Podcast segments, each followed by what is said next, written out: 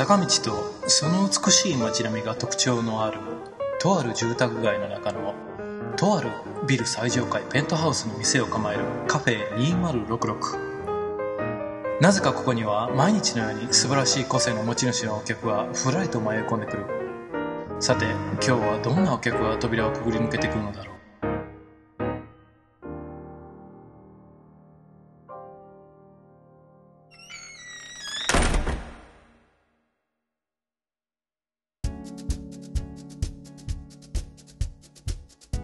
えー、皆さん、こんにちは。えー、カフェ2066、えー、プラスドット K の代表を務めております。えー、香川和之です。えー、皆さん、こんにちは。えー、それでは、今回からまた新しいお客さんが、えー、登場です。えー、さて、今回からご来店いただいている方はどなた様でしょうか？えー、皆さん、こんにちは。林信之です。よろしくお願いします、林さん。よろしくお願いします。ようこそカフェ2066へ、今日は本当にありがとうございます。今日ありがとうございます。えー、それでは、あのー、多分、ここに、まあ、聞きに来られている方の大半の方は、もうしかし林さんのこと知ってあるかなと思うんですけど、もしかしたら一部の方ご存じないかもしれないんで、あのー、林さんの自己紹介をお願いしてもよろしいですか？え、わかりました。えー、林信之と申します。えー、とですね、肩書きというとですね、一応フリーランスの、えー、IT 系のジャーナリスト、そしてコンサルタントという形で、えー、仕事をしております。まあ、どういった形で活動しているかというとですね、まあ、あの、まあ、主にコンピューター系の IT 系のですね、えー、ウェブのニュース媒体、それから新聞、雑誌、えー、そういったところにですね、記事を書いているのが、えー、まあ、本来の職業だったんですけれども、最近はですね、えっと、まあ、iPhone が、発売されてから、えー、iPhone 関係の本を執筆したのがきっかけにですね、結構講演活動が増えていまして、えー、最近はですね、えー、ほとんど週に1回から、まあ、1週間から2週間の間に、まあ、1、2本ぐらいのペースで、えー、講演活動をしております。えー、あとはですね、えー、まあ、Mac を使ってらっしゃる方の間では、マイクロソフトさんのウェブサイトで、えー、マイクロソフトの Windows ではなく、Mac 関係の連載、えー、Apple 材という連載を書いているということでも、えー、少し知られてる、えー、知られています。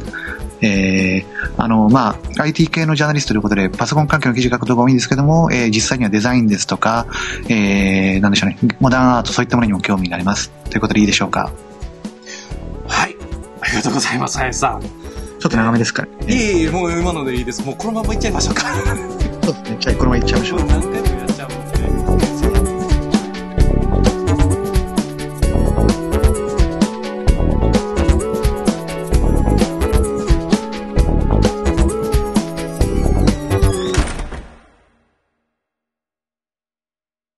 林さん、今日は本当にありがとうございます。はい。あのー今日でお話しするのは、実は2回目ですもんね。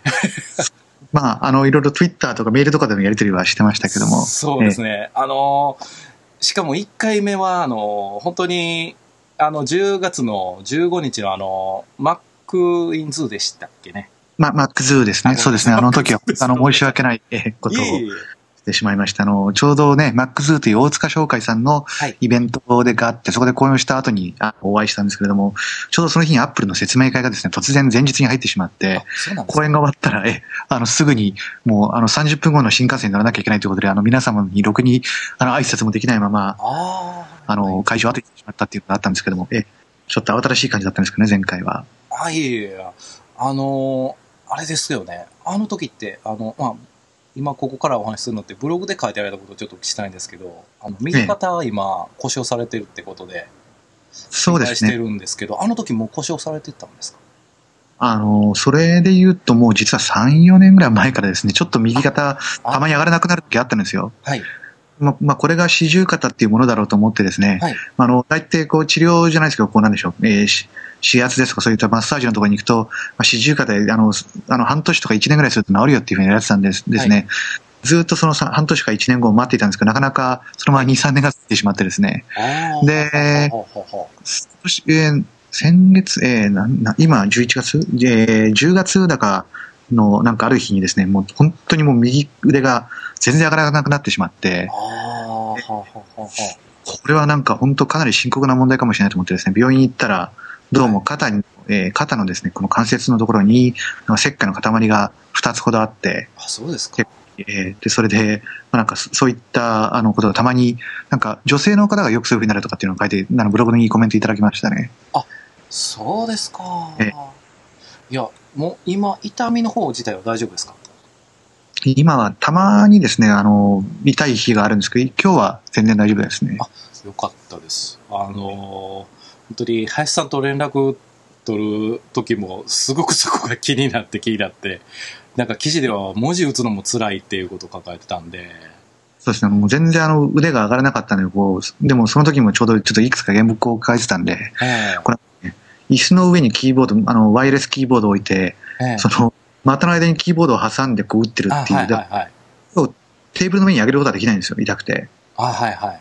なんで、あの、その、なんでしょう、股の間に挟んで、こう、キー、あの、原稿書くとか、そういうことをやってましたね。ああ、はいはいはい。じゃあ、本当にあの、椅子に座って、手だらーんとしてる状態でキーボードを打ってるっていう、そうですね。そういう感じですか？ええええいやー そう、そういう状態で本当にありがとうございました。ご連絡いただきまして。いえいえ。もう本当にじゃあもうここに現れていただいてるだけでも本当に感謝です。僕からしたらもう本当に。いえいえ、そんなもうね。本当に。あの、本当に今日はもうよろしくお願いします。はい。あの、はい。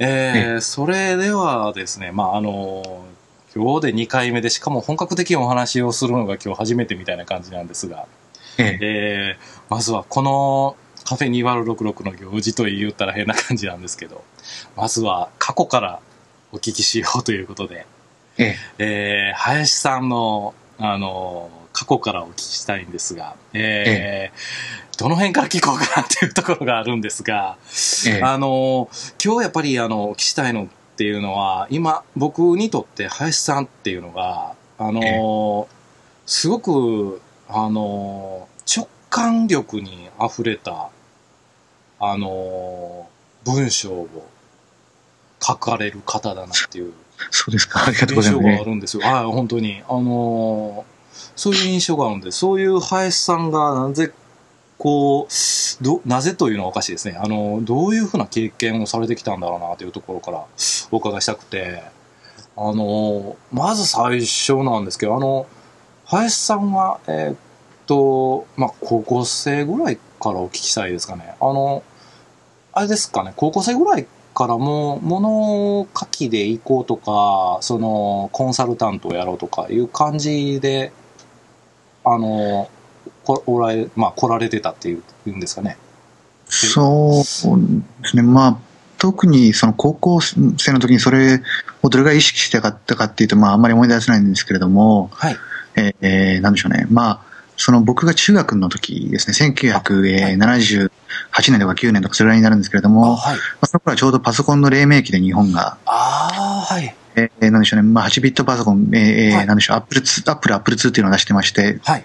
まだ Mac が出てくる前ですよね。はい。で、日本ですと PC8001 とかそういったパソコンが出てたんですけど、その時に、はい。あの、たまたまこう電気屋さんで見つけたアスキーっていうまあ雑誌があって、はいで。そのアスキーがですね、それこそ、えー今、あの、マイクロソフト、日本の日本法人を作っ立ち上げられた古川さんですが、そういった人も多分、あの、書いてた時期だと思うんですけどもそうね。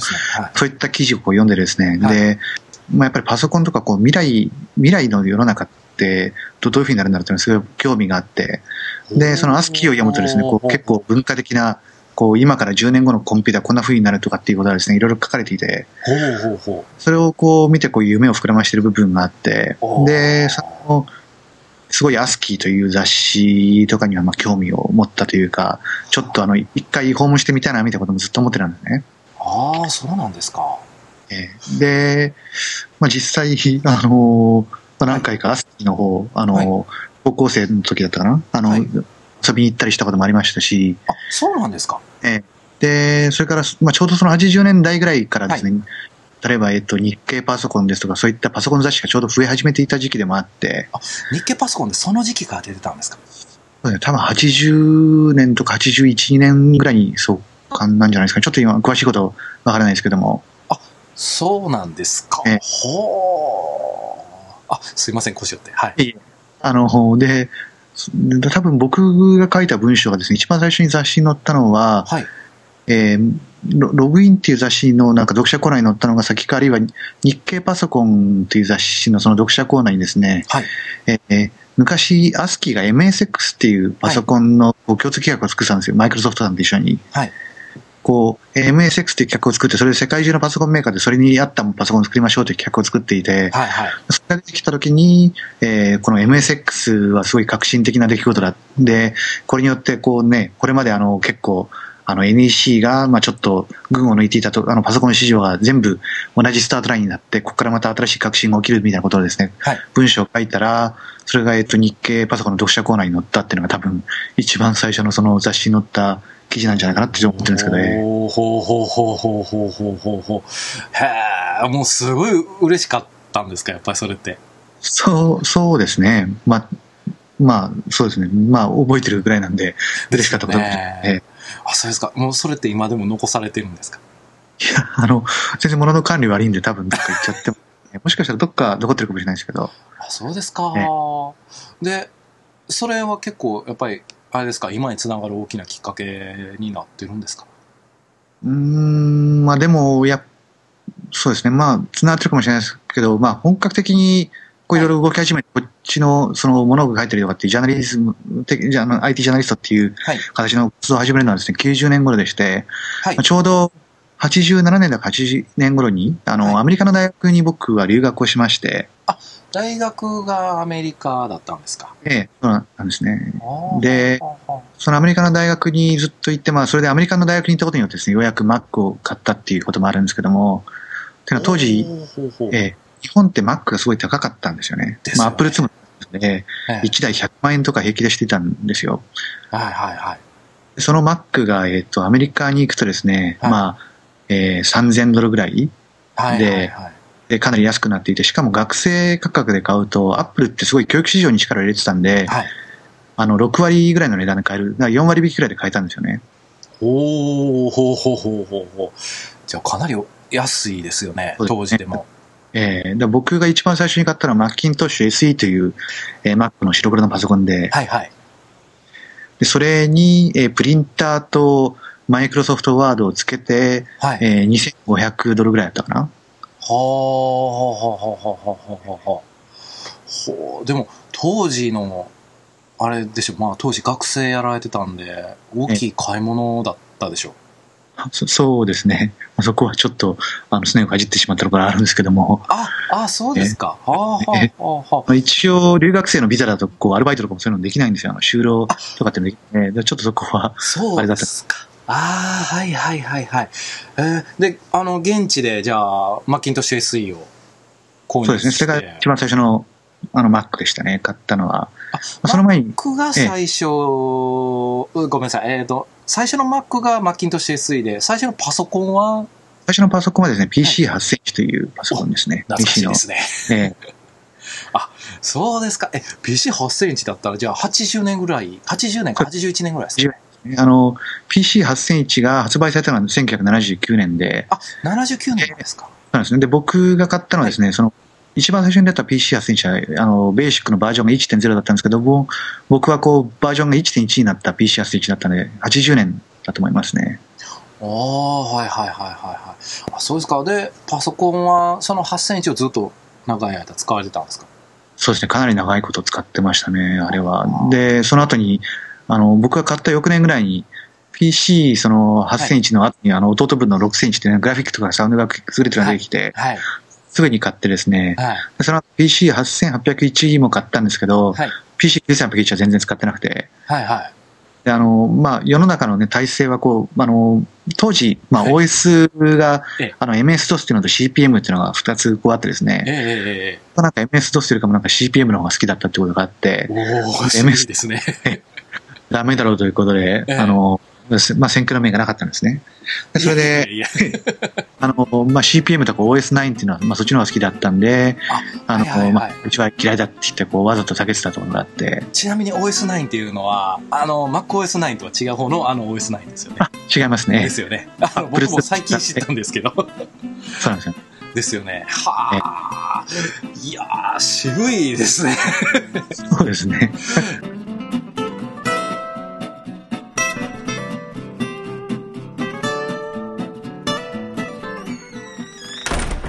や、この間、あの、実は山村さんにも出ていただいたんですよ。え同じような話言ってありました。え。そうですか。昔話ね、ちょっと、あの、当時を知ってる人は楽しいけどね、今の人どうかっていうのはちょっとわかんないですけどね。ええいや、僕ね、あの、大好きなんです、その頃の話。あ の、実はね、あの、その頃、パソコンが欲しくて欲しくて仕方なかったのに、結局、あの、貧乏で手に入らなくて、ええあの、その時に欲しかった、あの、残像思念だけが残ってるというんですか。なるほど。そういう気持ちだけが残ってて、あの、えすごいなんか未だにその頃の話をされると、おー って言っちゃうんですよね。僕も えね、当時その自分のパソコンを持つ前はですね、結構、そう当時の秋葉原、まあ今の秋葉原とは全然違ったんですけども、はい。まあ結構通ったりしましたよね。その本当に PC8 センチでいいのかとかっていうのをこう悩んでる時期も通いましたし、はい。PC8 センチを買った後もですね、はい。昔はこうあんまりソフトウェアとかってこう、はい。あのカセットテープに入れて売ってるところもあったんですけども、あの雑誌にこうプログラミングリスト載ってるじゃないですか。はい。はい。でああいったものはこう比較的にこう無料でやり取りしてる文化があって、はい。例えば NEC さんがこうビットインっていうショールームがあったんですけど、そこに行くとですね、はい。はい。はい。これ大阪にもあったんですか、ビットインって？いや、大阪、僕はね、京都なんで、大阪は全然知らないんですけどね、あの、ビットイン自体は知ってますよ。あの、ええなんかで読んだんでしょうね、多分当時雑誌で。ええそこに行くと、こう、なんでしょう、PC8 センチとかのが置いてあるじゃないですか。はいはいで、。PC8 センチユーザーの人がですね、いっぱいテープが入った箱を持って座ってるんですよ。ほで、それ いきなりその人たちの間で話が始まって、どんなソフトのテープ持ってますかみたいな話が始まって、で、いきなり、あ、じゃあそれ僕持ってないんで、これと交換しましょうみたいな、こう、1対1の物々交換、ソフトの交換が始まるっていう、そういった文化がありましたね。渋い。いいですよね。渋いです。ええいいですね。えいやー、パソコン通信なんかまだなかったんでね。なかったですよね。あ、そうですか。いや、林さんのあれですよね。なんかこう、あの、バックグラウンドって、あの、カフェ文化があるなって感じてたんですよ。そうですか。すっごいカフェ文化がある人だってずっと思ってたんで。やっぱその時代のやっぱあの空気がなんかこう、あれですね。カフェ文化を匂わせてるところがあるんですね、林さんの。あそうですか。あわからないですけど、ええええあ、そうですか？いやーいい話聞かせてもらってますよ。すごい嬉しいです、僕今。そうですか。あ、そうですかね。あれですよね。ちょっとまあ逆戻りしちゃったんですけど、じゃあ、ええ8001と、で、6001、で、8801の3台を、えー使ってたんですか？使ってましたね。ええあ、そうですか。じゃあ、シャープとかには全然興味なかったんですか？シャープは友達が持っていたんですけど、まあ、そこも、まあ、そのシャープのね、クリーン思想っていうあれもちょっと惹かれるところがあったんですけど、えまあ、こう友達がな、な、まあ、当時のライバルみたいな友達がですね、え、ええ、シャープ使っていたんで、じゃあ俺はもう PC 派みたいな形で、ええ。こう、やってたんで、もうそれはそれでいいかなっていう、あのはなんでしょうはあんまりまあ、興味はあったけど、まあでもいいかな、もうずっとあの、こうやっぱり、NEC 用のこのソフトもいっぱい持っていたんで、はいはいはい。それを使ったっていうのもあったし、はい。いやだあと、まあ、当時どっちかというとこう自分でプログラミングとかっていう方も結構興味あったんで、はいはい。なんでこう今からなんだろう、このシャープで一からやり直せるか、まあ、これまでつあの積み上げてきたこの N ベーシックっていうね、NEC のベーシックではいはい。とか、あるいは、あのね、あマシン語とかそういうの使った方がいいかなとかっていうのがあって、はい。だあんまり、あの、浮気はせずに NEC をメインで使ってましたね。おー、そうなんですか。でまあ、唯一、ええええええはい、どうぞどうぞ。えでも唯一こう浮気をしてたっていうか、まあ相変わらずこうね、ちょっと思いを抱いてたのがやっぱり Mac とか Apple の方であ、で、そうなんですか。ほうほうほう。たまたまこう、まあ、じ、あのーなんでしょうね。はい。自分が通ってたこう予備校の近くですとか、はい。あと、自分の家とですね。家の、あ、すみません。いいですよ家の近くでですね、に、あの、ちょ。っと切りました。あ大丈夫です。えーごめん。ちょちょっと音入っちゃったって。ちょっと戻してもらっていいですか？話を。ごめんなさい。はいすみません。えっ、とですね、はいえーどこら辺、えっ、と、まあでも相変わらずその、なんでしょう、思いを抱いてたのが、はいえー、Apple とか Macintosh の、えー方でして、はい。でそれで、えっ、と、なんでしょう、まあ、その自分が行ってた予備校ですとか、はいあと、じ自宅の近くにもですね、あの、あの、キャノンさんが当時、ゼロワンショップという、はいはい。まあやっぱり、なものがあって、はい。でそれで、あ、高校の近くにも一個あったのかな。で、それでこう、はい。あの、いろんな、えー新宿お茶の水とかなんか、そうあとうちの近くとかのゼロワンショップに通いまくっててですね、はい。で、それでそこであの結構 Mac を使ってるっていうのがありましたね。そこでじゃあ、もう、Mac を使ってたことは、じゃあ84年以降あ、そうですね。ですか？ああ、ええそうですか。で、こう、Mac 関係のイベントあると、こう、招待状とか送られてくるようになってですね。はいで、えっ、と、なんでしょう、その、あの、一回驚いたのが、えっ、と、日本でキャノンがはい主導で、ダイナマックっていうはい日本語対応を作ったことがあったんですけども、はいはい。ダイナマックもですね、高校生だったんですけど、当時、はいあの、プレス向けの発表会の案内が、なんと僕のところに来て、はあはあの、なんかせっかくなんかすごそうな場所に一緒の招待状が来たんで、あ。は一緒に行って、こう、ここの友達を誘ってですねあ。、はい。学生服でなんか赤坂のそのアップルの近くなのか、キャノンの近くなのかに行ったのを覚えてますね。で、こう行ったら、こういきなり会見場でですね、みんなこう、新聞記者の人たちがこう、なんでしょう、まあ、背広着て、はい。こう、ノート片手にですね、アッはプルの発表を見てて、で、外のこの展展示会場でもこうシャンパンとかグラスに入れて配ってて、い。はい。ちょっとちょ、なんかちょっとあれ違うなとかっていう雰囲気で、ちょっとさすがにあの勇気がなくて、はいその、記者発表会の会場には入れなかったんですけども、はいまあ外の、あの、なんでしょう、その展示場のところで、はい。ダイナマックを、まあ人より早く触ったっていうのは、あの、ちょっとした思い出としてあるんですけども、おー、そうなんですかえ。ダイナマックって85 5年ですかね。5年ですか？えあ、そうですか。へえ。で、じゃあ、あの、ごめんなさい。あの、アップル自体に、を知ったのって、もうちょっとじゃあそれより前になるんですかね。あ、アップルを知ったのは、あの、その PCR 政治とか買うよりかも前ですね。78年とか9年ぐらいだと思います。あ、その時点で知ってられたんですか？あ、ええ。じゃあそういうアップルの存在は知りつつ NEC で、で、高校生の頃に、そうやって、あのーゼロワンショップと、なんか関わ。りが生まれて、行かれたっていう。ええ。はあ、当時はじゃあそういう、あれですね、こう学生の人にも招待状とか出してたんですね。いや、多分相当通ってたのかなとかって思うんですけどね。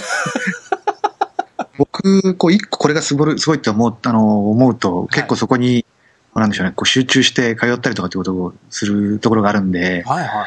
実は近く、あの、ね、あの、中学の時に住んでたところでも、はい。その、本屋さんにこう、通い詰めてくるうちにですね、えあの、そこの本屋さんから手塚治虫関係のなんか新しい本が出ると、ポスターもらえたりとか結構そういうことはしてましたね。それも才能ですよ、林さんの。そうですかね。いや、あとなんか、そういえば、それで言うと、こう、中学の時だったかな、ええ。その、近く、えー駅の近くに、その、文具店みたいなところがあって、ええ文具店なんだけど、もともとその、なんか経営者の人が、ええ。その、まあ、数学系のことが好きだったんで、パソコンとか興味があって、はい。で、まあ、FM8 っていう富士通のパソコンが置いてあったんですよ。はい。でそこもこう、あの、よく通って使わせてもらったりとかですね、こう、何箇所か、あの、僕も気に入ってこう、通い詰めていて、向こうの人にもすごい気に入られてるみたいな場所がい何箇所かありましたね。ほう。なんか、あれですね。こう、コミュニケーションの、こう、スムーズにする才能があるんでしょうね。なんかよくわかんないです。でも当時、こう、なんでしょうね、その、はい当時パソコンじゃなくてマイコンとかって言われてたじゃないですか。そうですね。マイコン文化ってのはやっぱり、とあの、どことなくそういったところはちょっとあるんじゃないかなっていう気がしますね。あの、そのパソコン通信ができる前はい。ですね。その、結局、はいパソコン自体の情報も、はい。まあ、毎月ね、18日前後にこう、集中して発売されるパソコン雑誌を読むか、はいはあの、それぐらいしかなかった。あとはもうお店に通って、い。はい。こういろんな新しいソフトを見たりとかそういったぐらいしかなかったんで、それでこう、やっぱりパソコンがある場所にこう、自ら行くっていうのは結構ありましたね。そうですよね。確かに、そうですね。僕、僕はあの、84年ぐらいが確か中学校1年生だったんですよね。その時、あのーよくパソコンショップに足げく通ってましたけど、ただ僕は残念ながら林さんのようにこう、常連になるような状態ではなかったですね。家の近所じゃなかったんで。ええーあのもう電車でずっとどんぶらもら30分ぐらいかけて通わなくちゃダメだったんで、ーなるほど。えーまあでも家の近所だったら通い詰めてたでしょうね。えええー、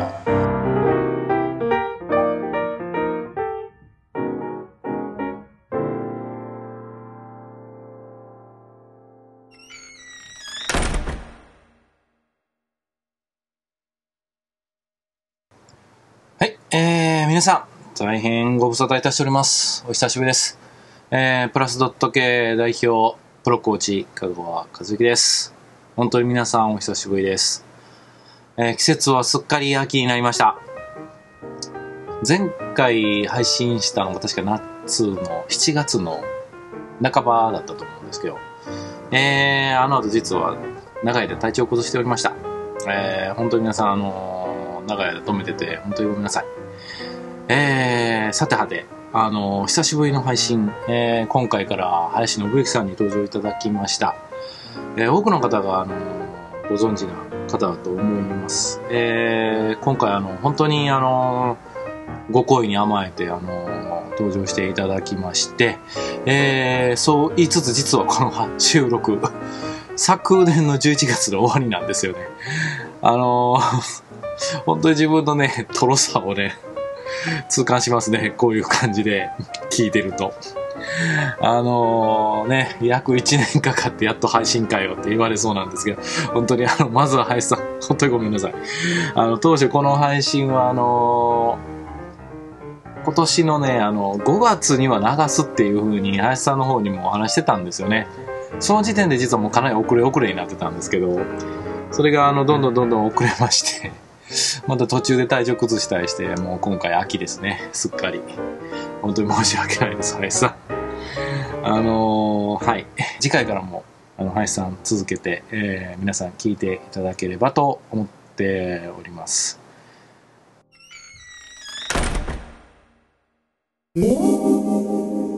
それでは、ここからは、えー、プレゼントのお知らせになります。初めてですね、カフェ2066プレゼント登場。さて、時間もないので、とっとと行きましょう。えー、今回、えー、プレゼントする内容はですね、えー、愉快なトーク CD、ヤコとナオコのコーチング万歳パート2という手作り CD を、えー、1名様に、えー、プレゼントするんですが、えー、こちらの CD ですね、えー、以前、あの、ご出演いただいた、えー、ビジネスコーチの石川直子さんから、えー、ご提供いただきました。えー、石川さん、あの、本当にありがとうございます。えー、さて、えー、ちょっと簡単に、えー、この CD の内容をご説明させていただきたいんですが、えー、オフィスヤコというですね、えー、ところから出ておりまして、えー、ハートフルコーチ開発安子さんが、えー、こちらの方 CD 販売されています。